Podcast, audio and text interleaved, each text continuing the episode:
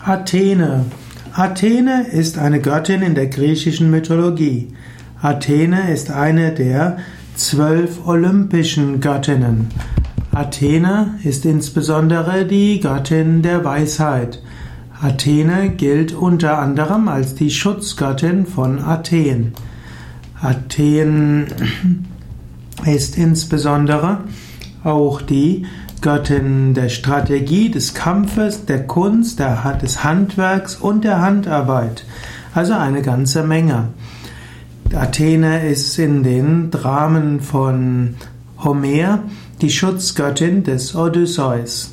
Man könnte sagen, bei Athene geht es um Weisheit. Man will höchstes Wissen erreichen.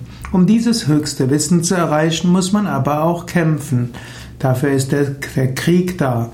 Die höchste Weisheit zu erfahren geht nicht einfach nur so, sondern wir müssen uns bemühen und es gibt Widerstände. Es muss aber auch praktisch sein. Deshalb ist Athene auch die Göttin des Handwerks. Und es gibt glücklicherweise auch die Kunst, die das Ganze schön macht.